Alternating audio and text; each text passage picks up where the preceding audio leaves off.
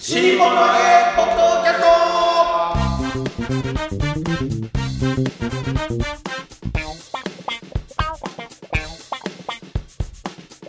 はいはいはいはいはいどうも皆様こんにちは新日本の揚げ関 新日本の揚げポッドキャストの時間がやってまいりました霊霊者丸子でございます出るものが変わらないですからねえー日本広の瀬腫れ物ところ変わ はいはいはいはい構そうわずですその通りですねはいはいはい、はいえー広瀬和夫プロデュース、はいこちら丸子満喫し日本のワゲという落語会を不定期で成城ホールで行っておりますその宣伝のためにやっておりますこのポッドキャストでございますがまずは私が霊霊者丸子そして三つ組だったらブース P 満喫です何それ何それあ天式っていう話に出てく知ってるけどなんで今それ言ったのるいやだってデモの腫れ物のところあなるほど あなるほどなるほどね、はいはいじゃあ我々のプロデューサーがこちらはい、広瀬和夫です。よろしくお願いしますはい相変わらずはいこちら師匠が毎回来ないんですか三人ね俺たちはおかしいなあの人がこの日にそこうのです日のこの時間にしようって決めたはずなのに朝な早く。指定した男が来ねえというねね。宮本武蔵みたいなやつだねああ、なるほど。作戦なんだこれそう後から俺たちをズタボロにしようって腹だよでも、いないとね、あの、池豚とかね、楽しいよね。まだ引きずってますね先週をいいや先週、先週のキーワード。池豚ね今年の流行語大賞になるとこですか遅ねい遅いうんもうもうこれここ今年最後の配信ですから早いなああそうですかあねえ、今年もあっという間でしたね。あっという間でしたね今年のやっぱり流行語といえば池豚以外に何があった池んです豚かじゃないね。い我々はやないんじゃないですか他にはないですいやいやいっぱいあったでしょなんいかやでもなんかこ忖度れはでともかこれはでもあの一番のポッドキャスト的にはやっぱりええ馬糞馬糞がですこかうねね襲名されなかったっていうあ、そうだ。されなかった。馬糞襲名されずがまあトピックスとしてはね重大ニュースのトップに行きますねトップに来ます霊ね霊者馬風襲名されずされずマルコのまま真打ちになりましたねそして池豚を襲名と そう池豚もうなんだかわかんないでしいやテレビに出る時は池豚で池あょ米助みたいにねで肩から馬風 そうです か今年早かったですねでもね早かったです今年ね何があったのかね振り返ってみるとそうだよねねまあ、前半はねもう本当真打ちの広めでずっとなんか忙しかったなってあイメージそれ今年でししたか今年ですよなんか相当昔のような気がしますねねえ新真打ちがね秋に出てきたからそっちの話題さらさらわれちゃってそうですよねなんでしょうね本当に本当に早く感じるな、うんいや本当早かった本当そうですね小白兄さん小白兄さんがこしいないんだけどどうどうすんのこれあれあの人のだって1年の抱負みたいな回になるんじゃないの今日は最終日だからさ、あああ来あ年あの人不在のまんま年越すわけですかーそこうれいうことですよこのまま来ない とねすごいねおいきっとあと20分後ぐらいに 「ああどうも」っつって来るんじゃないですかいやそうならないうち に終わろう というねえ本当来んのかな今日どいやわかんないですね来なかったらどうすんのこれうどうするってもうこのまま年越すしかないですよ我しょう々がでないすよ3人で3人でまあそれはそれでありかなということですよねそうですいやよメイン確かキャストでしょ確か今年の初めのポッドキャストは、広瀬さんと二人っきりでだマジでスタートがって4人で収録してたのにどんどん帰っちゃってそうだどんどん帰っから2人になっちゃっそうてでそすよどんどん帰あーそっうですてっかたそうそうそうあったあったういう珍しい回があったそはうずでですすねそよえっとじれをゃあ考えたら別にねどうってことないです次 c は2人でやるってことじゃあいやいやいやそうだから帰んないなんかみこれから寄席行かなきゃいけないから、んあの可能性があるとしたら、満喫広瀬の2人ですよ、なんで俺だって寄せ行かなきゃいけないんだもん今日えー、何時ですかえこれからこれからだよあらじゃあ広瀬さん一人でやんないやんないですよそんな広瀬和夫の海賊ポッドキャスト最初のポッドキャストなんですからね一人でやりましたよこの間ねあのででまあででででででででででっつってねあすごいでであれ聞いてますでででででででであれこれ知ってるでしょ海賊ラジオですでねででででででででででこれえそういうもし曲を使ってたらまずいですよあそうかだから何の曲でもないです今のなるほどね何のそう曲だでもないねです、何の曲でもないですけどといねうことでどうでした今年はまずマルコさん振り返ってみて新真打ちに話題をさらわれて話題をさらわれてるんですか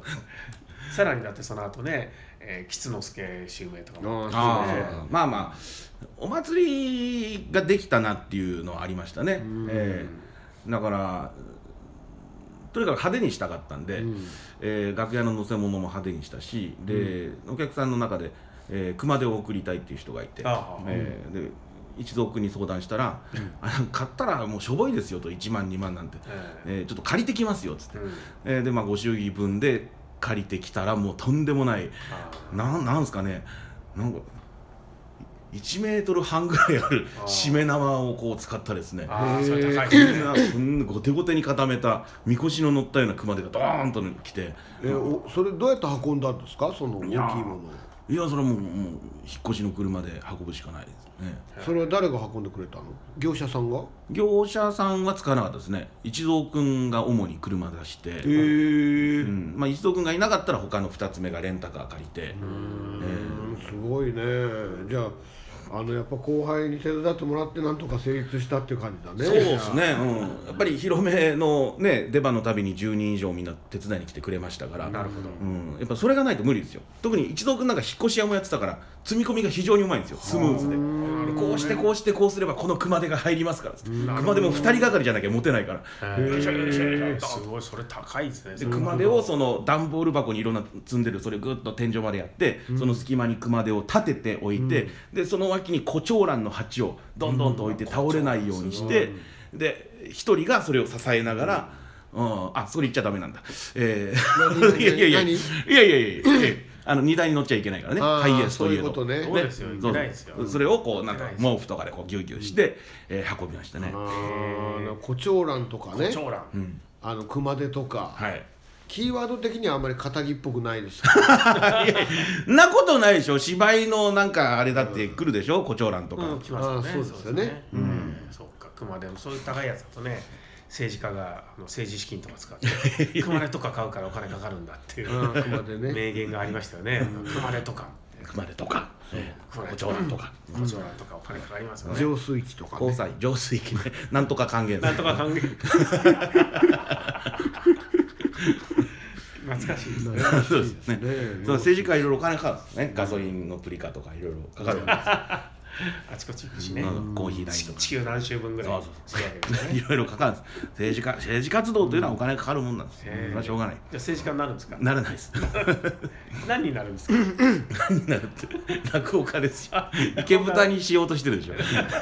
落語家になりたい池 豚落語家になりたい池豚って可愛いですね可愛いですね絵本じゃない絵本絵本 そういう絵本がなんか絵本で誰か書いてくださいよそれ落語家になりたい池豚という絵本ありそう面白そうですねそれ池豚落語よりもいいんじゃない池豚落語よりもやっぱり絵本うん絵本ごぼごぼってとこから始まるんですよね、うごぼごぼおやなんか池の中に何かがい何るかのねはいプシュー呼吸をした要はチンチュにまかりこちたい最後は池豚の墓で終わりました池豚の墓さらば池豚 死んじゃうのさらば池豚 そうでも帰ってきた池豚池豚セブンね新池豚新満みたいな子供に受け継がれていくんですそうか池豚レオとかさ池豚アストラ池豚兄弟池豚兄弟池豚ゾフィ ー池豚七兄弟みたいな池豚ゾフィー池豚のゾフィーが命を持ってくんですね池豚の父再婚数とかね 何な最後のどういうドラマなのまずいなまた池豚に戻っちゃっ たな何の話何の話あしてん今の今年の話だ今よ年のキーワードキーワーあドっがたでしょ今年いろいろきょ今年 今年今今年年ってで言った2017年いろいろありましたでしょ2017年、はい2017年いろいろありましたよ私もねえ、はいそのお話をお願いしますよ近々ですけど、はい僕は大須演芸場に初めて出させていただきましたあーおーね地元なのにね、うん初めていやだった初めて出させていただいて、いや素晴らしいね良かったですよ僕嬉しかったです、うんやっぱ地元っていうかねあの尾張っていうあのなお名古屋の方は尾張地方ですけど、ええ昔はね尾張っていう国だったんですけど、僕三河なんですよどっちかっていうとあの、うん、静岡寄りの方なんですけどだけどやっぱ愛知県っていうくくりで行って、ん愛知出身です落語家ですであじゃあ大須演芸場出たことありますかっていうのでであ僕一回もないんですよって今まで答えてたから、はいなるほど初めてこう温泉芸場僕出たことありますよって言えるようになったのは、はい本当嬉しいですうんいやー今年ですよだから2017年それはどういう縁でなんですかえー、と支配人の矢崎さんからあのご連絡いただいてあそういうことなんはです直接、いうん、へー僕は多分愛知県出身だからっていうのでなるほどなるほど、はいはいあのですね、うん今あの大須演芸場は、はいえー根岸事務所も絡んでまして、はいえー東京の芸人は、まあ、根岸事務所ですあの正蔵師匠三平師匠のいらっしゃるはい事務所が、えー顔付けを行ってるんです、あーだから私も2月に出ますけども、えー根岸事務所から、えー出演依頼があったんです、で、えー髪型の話家も顔付けしてますけども、えーそこはだから大須演芸場の矢崎支配人がやってらっしゃると思うんです、だから髪型枠で満喫師匠、あー多分顔付けされたと思うんですけど何その言いやみったらしくいやいやいやいやなんかねねなんなんかか角がある言いそう方そうしそますうねどうせなん落か語協会以外だからなみたいな、うん、お前なんぞはっていうことでなんかね、いやそういうことじゃなくて、うんいやいやいやいやだから、あのと他のメンバー誰なんですか東京枠があったんでしょ東京枠あだから二つ目さんが、はいえー、と柳家六太さん、はいはいうん、で僕はいあとは髪型のあそうはいあそうか、うんえー、師匠と,、えー、とお若い方ですねあそうっすか、はいあじゃあ東京日本にならなかったんだうんそこで東京日本になってたら面白いなと思ってどういうことえどういう意味何が言いたいのなんか顔色青いんじゃないのいやいやいやいあいいやだからあんた今ヒャドあ唱えたやっぱりやだからいつもなはんねだよいつもはあの、うん東京と大阪で、うんこう顔付けしてるから、うんだからそこで東京東京になったらね、うんそのう裏事情としては根岸事務所が絡んでるから、うんだからその大阪枠をこうね、うんもらって東京東京で顔付けになったら面白かったなっていう話を、今しようとしたのに。いや何それ何それはイケメン落語の話をして違るう違う違う違う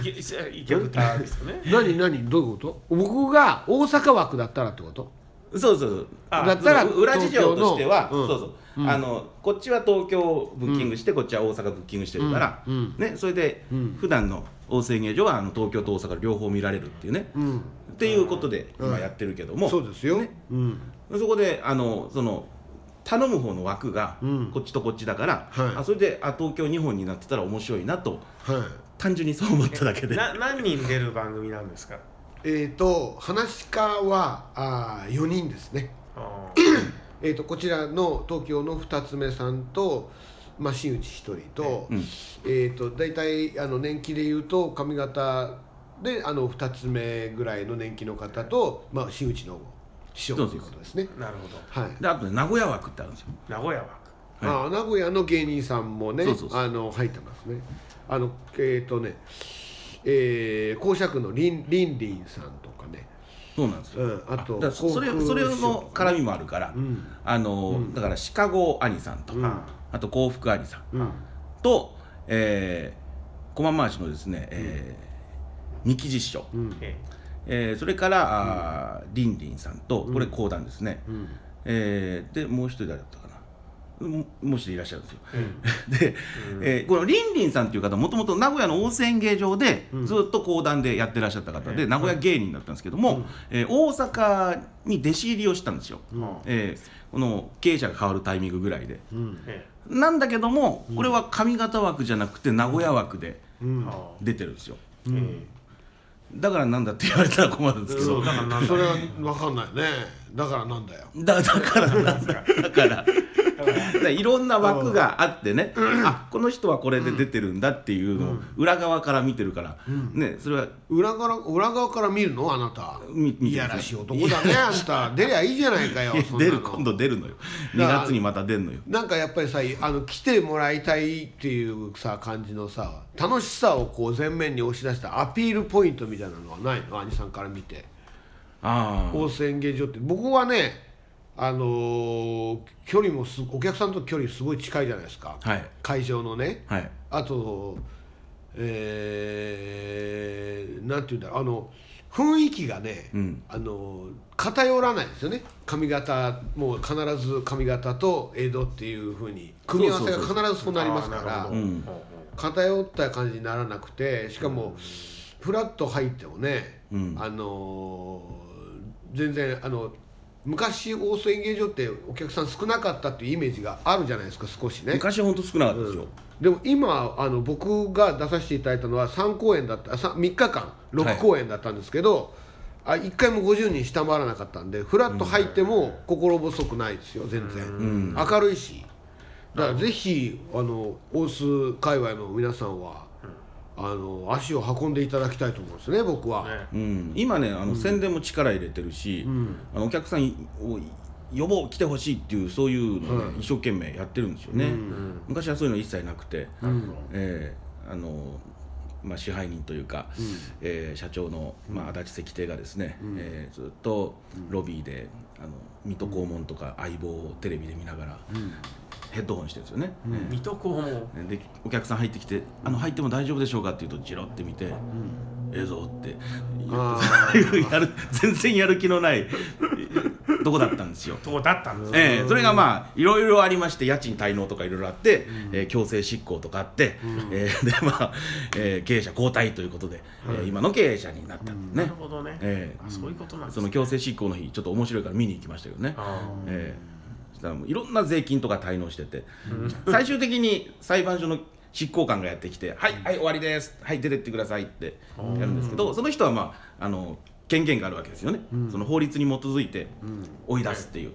であの最最終的に鎖巻いてましたけど、でその前に税務署とか来たんですよ、で若いお兄ちゃんとお姉ちゃんが来て、ですいません滞納してる税金払ってくださいって言ったらもうもう足立石亭も海線山線ですから、お前ら病人の布団剥がして持ってくようなそういう料金かとか言って怒鳴りつけて、え追い出して、ごめんなさいって言ってねごめんなさい税金取りに来たのそれそれも法律にのっとって取りに来たのに、えー ごめんなさいとか言って、えーそういうなるほどね面白いドタバタ劇があった、あと今ね経営者、健全に経営しておりますからね、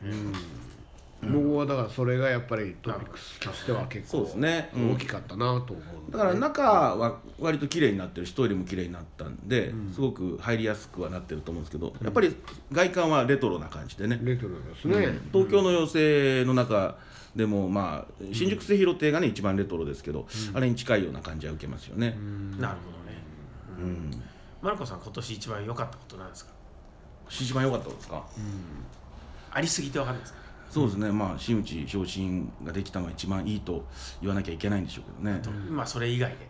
うん池豚になれたみたいな色が変わったっていうねそれ以外で以外ですねあ池豚の馬糞以外でそう第3位は 第三位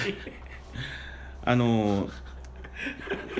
第1位って言えよ第3位じゃねえだろうよ第3位って勝手に1位に決められていいのかそれで君はいいんでしょ そうなんだ第第1位は真打ち昇進はい第2位は池豚にな ってああ第2位はね第3位は、馬糞襲名せずにあの油でー調理器具が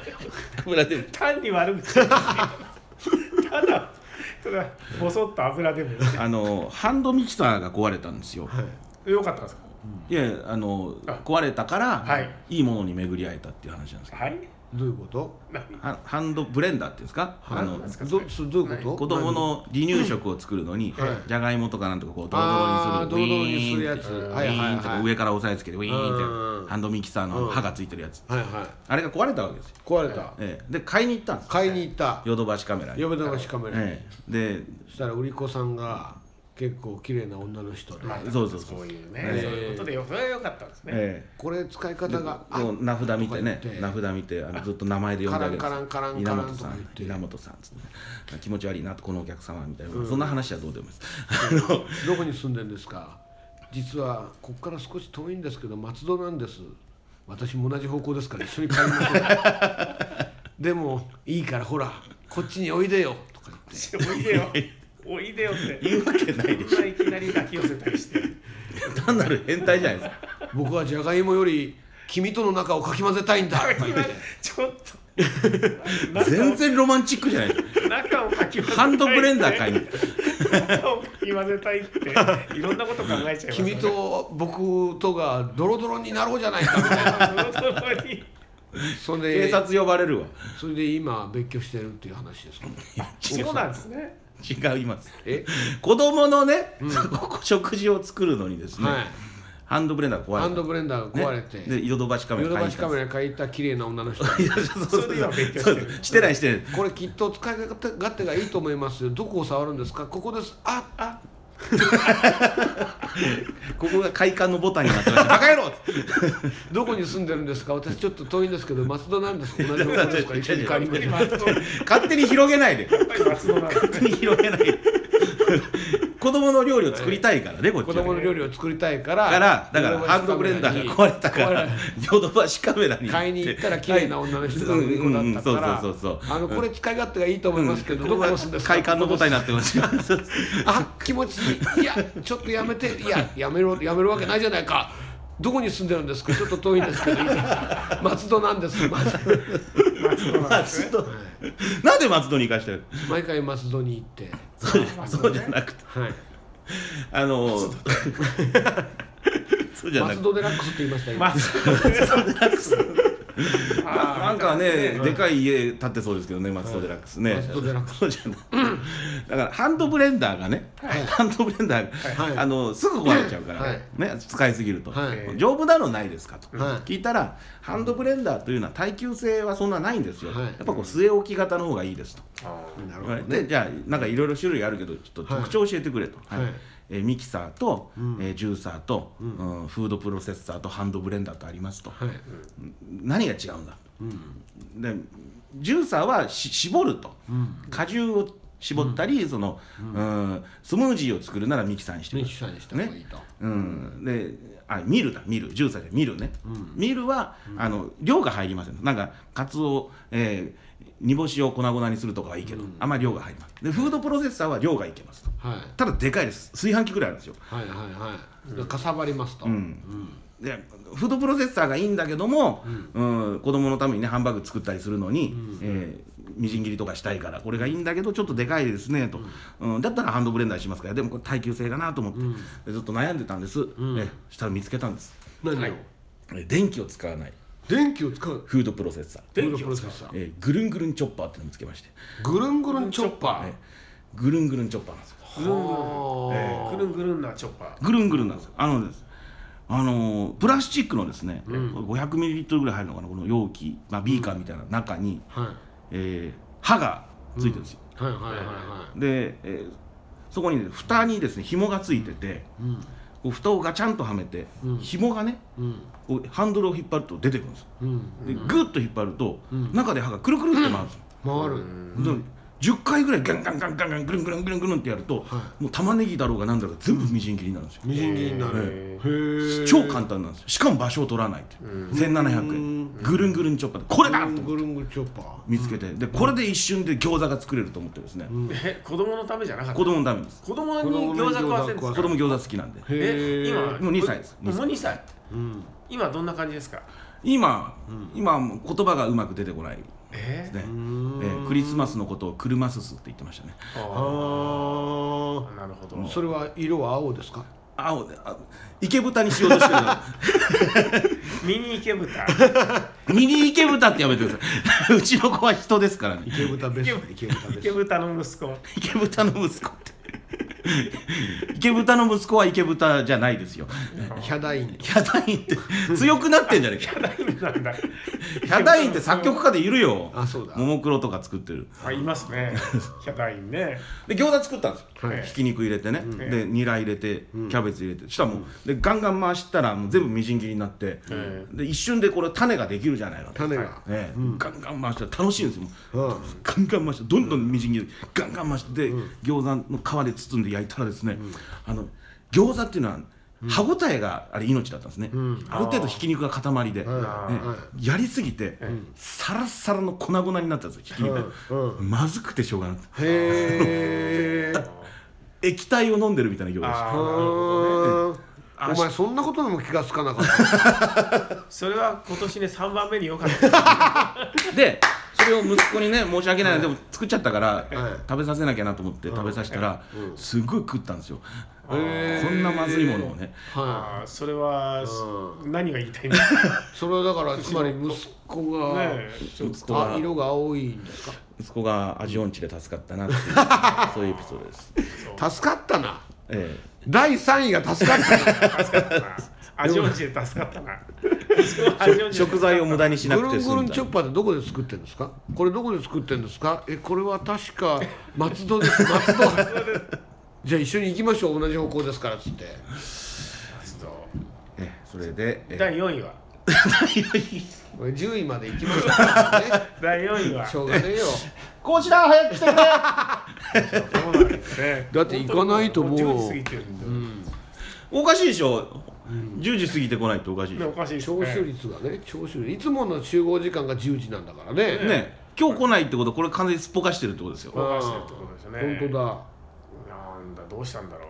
そんな状態で年を越すんですかうーんしょうがないですよね今年最後ですよこれ今年最後ですよきっとじゃあちょっと締めないとだから4位はいや4位言ってる場合じゃないなもう締めないとそうだよねもう締めなきゃいけない時間だから、そうですねヒロシさんじゃあヒロシさんのヒロさん今年どうでしたえー第1位まあ1位はもう池豚で決まりだけど池豚ですね2位人のことでしょそれ2位以下ですね2位かちょっと1位がすごすぎてちょっと忘れましたね,、はいやっぱりね松戸関係のことなんです松戸ですかね松戸って松戸はねやっぱ松戸市民会館ですかさやっぱり落語会なんだねだからこっち実は落語の仕事以外の仕事とかでなんか動きとかはあったんですか動きはまあ日々ありますけど、日々それは取り立てて言うようなこ取とり立てているようなことじゃない、そうですね今年例えば本は何冊出版したんですかでも本とすると話は生きているですね、はい、だからええ一冊ですねえあのあれはあえっとそれが、えー、富久とかあのそうそうそうそう台を取ったやつですよそうねですねであの今年はねだからその「週刊ポスト」連載が始まって、はいでそれはあのまあまだねもちろん本になってないですけど、はいまあ、それがあったのとそれから雑誌の仕事が結構あって単発の仕事が、はいあのよくあのやっぱり、まあ、落語がブームだっていう切り口の雑誌で、し入門編みたいな、はいそういうのがあちこちであったんで,、はいでそれでそういうのに随分書きましたね。ええ結構ありましたよね、あれ週刊金曜日もありましたよありねましたねうん男子一生のやつですね書きましたねびっくりしました本屋でこう見て普普段なんか原発反対とかなんかそうそうそうそうそんなことばっかり表紙になってるのにうん急に男子師匠が表紙になってて「うえっ!」 って「週刊金曜日が男子師匠どういうこと?」って特集だったんだそうそれでね僕ね「週刊金曜日」って実はその男子師匠亡くなった時も原稿書いてるんですよへえへえなんかあるんですねきっとやっぱり反体制ってことですかね元自民党なのに誰か男子師匠はねどうなんでしょうでもね本当ねそうですねやりましたねだからそれを書きました僕は演目についてねええええ多分編集の方でお好きな方がいらっしそゃうかるかももししれなでれないいですすねね。、えええというのと、うんそうですね、まあ、今年はそんな感じでしたねで、だからまあ来年もで来年はね、うんあのまた本出したいなと思ってるんですけど今、連載をウェブで始めたやつが、うんあ本になるかならないかはなかなか時期的に難しいところですねそれは Kindle とかに出るんですかそのウェブのやつはあそれはねあの、ウェブで今その配信をこれから始めるところなんですよもう書いてますけどで多分それは、えーどういうあそうだここでうっかりしたこと言うと僕全然把握してないんであーこれから始まるんでねなるほどねはでいそれがあの1年続くと本になるぐらいの分量で21世紀落語史みたいなものですね。21 21世紀にここまでのだかららあのなんでしょう20世紀から21世紀になるうんあたりから始まってその落語界はどうだったかという、で21世紀になった途端に、うんまあ、新潮師匠が亡くなったりとかあの頃ね、どんな感じだったかっていうのを改めて振り返ると、うん面白いですねあの頃の雑誌とかで結構あの、20世紀の終わりぐらいに、えー落語のムックとかで雑誌とかでも、あの落語が面白いぞっていう特集は結構やってるんですよまあ結構っていうかそんなに多くないけどうんでいろんな人が柳家京太郎という若手が面白いとかね、えうんいや林家たい平も面白いみたいなそういうのはあったりとか、で竜亭市場がどうのとかそういう特集はあったりするんだけど、やっぱりそれはごくごくマニアックなもので終わっちゃってたんですね。でだからこのなんか動きとしてはいろいろあってで軽く師匠なんかもね結構頑張ってたんだけど、っていうのがやっぱり21世紀になって新潮師匠が亡くなったことで、落語という言葉がものすごくあの取り上げられるようになった。うんそそこからやっぱりあの2005年ぐらいの落語ブームへのうんあれがありましたねやっぱり調べてみるとっていうか振り返ってみると、あの子当時やっぱり落語新潮師匠が亡くなったっていうニュースってやっぱりすごい多かったんですよねうんマスコミ的に。そうでしょうねうんそれじゃあその歴史を紐解くような連載が来年から始まるそ予うです定ねなんですねそうですね、まあ、本当は12月の予定だったんですけど、まあいろいろ準備に手間取ってるんでしょうね、そのそういう、あのーなんていうんでしょう、ウェブでいろんな連載が読めるサイトって、まあ、いくつかあるんですけど、はいそういうの新しいやつが始まるということでの、だったんで、うんえーもうじき始まるんじゃないですかね。うーんなるほどなえるほどーねというようなことですけれども、じゃまあ来年の抱楽負しみですねみたいなのでさもうパッと打ち上げちゃってさ、そうですね。うん、乾杯して年越そうじゃないかそうです ね、もう、もうじき、ジェアの金もなるといういつ指がなんだ、いしんしんとねこれこれ聞いてる人のねさじ加減ですからね分かんないですね。そうそうそどうさこで聞くか分かんないですね。そうもう年明けてるかもしれないしうーんあわそかうんない年末そうですよね忙しいからそうですよね。可能性ある別にええ可能性ありますよね。そうです来ましたおめでとうございますって。これ最後最後って言ってますけどサーバーの都合でね、ああえー来年の配信になるかもしれないですから、いやえあそんなことありえんのえそう。 えまあえありましたね前ね。前あそったんですよでもあのこ今回スケジュール通り行きますんであそうですいかか行かせますえうえですか。ええあの正常ホホールのサーバー止まっててもあの別館の方は動いてる感じしますんで、 もしくは YouTube であの年内に配信してそうまですすかね。ら大丈夫 YouTube は便い利ですねあれはいね。ええということでじゃあ締めてください。はいご視聴そういうことはでいす、ね、えーというわけで、宣伝えです宣伝ー。本年も、おうんありがとうございました、えー本当にそうですねありがとうございました。皆様のおかげで、来年のえー抱負ですよ、来年の抱負新日本のわけね、えー継続ということになっておりますので、ぜひ、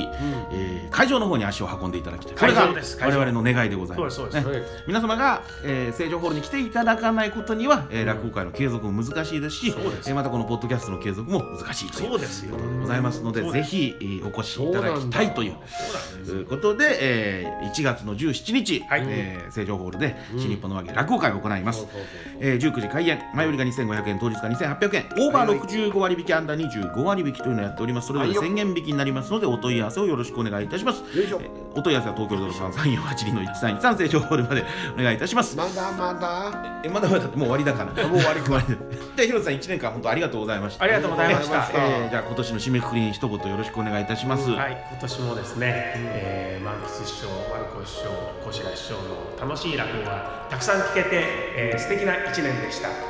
どうもありがとうございました。ありがとうございました新新日本の揚げポッドキャスどこに住んでんだいト松戸。初な登んで場松戸なの？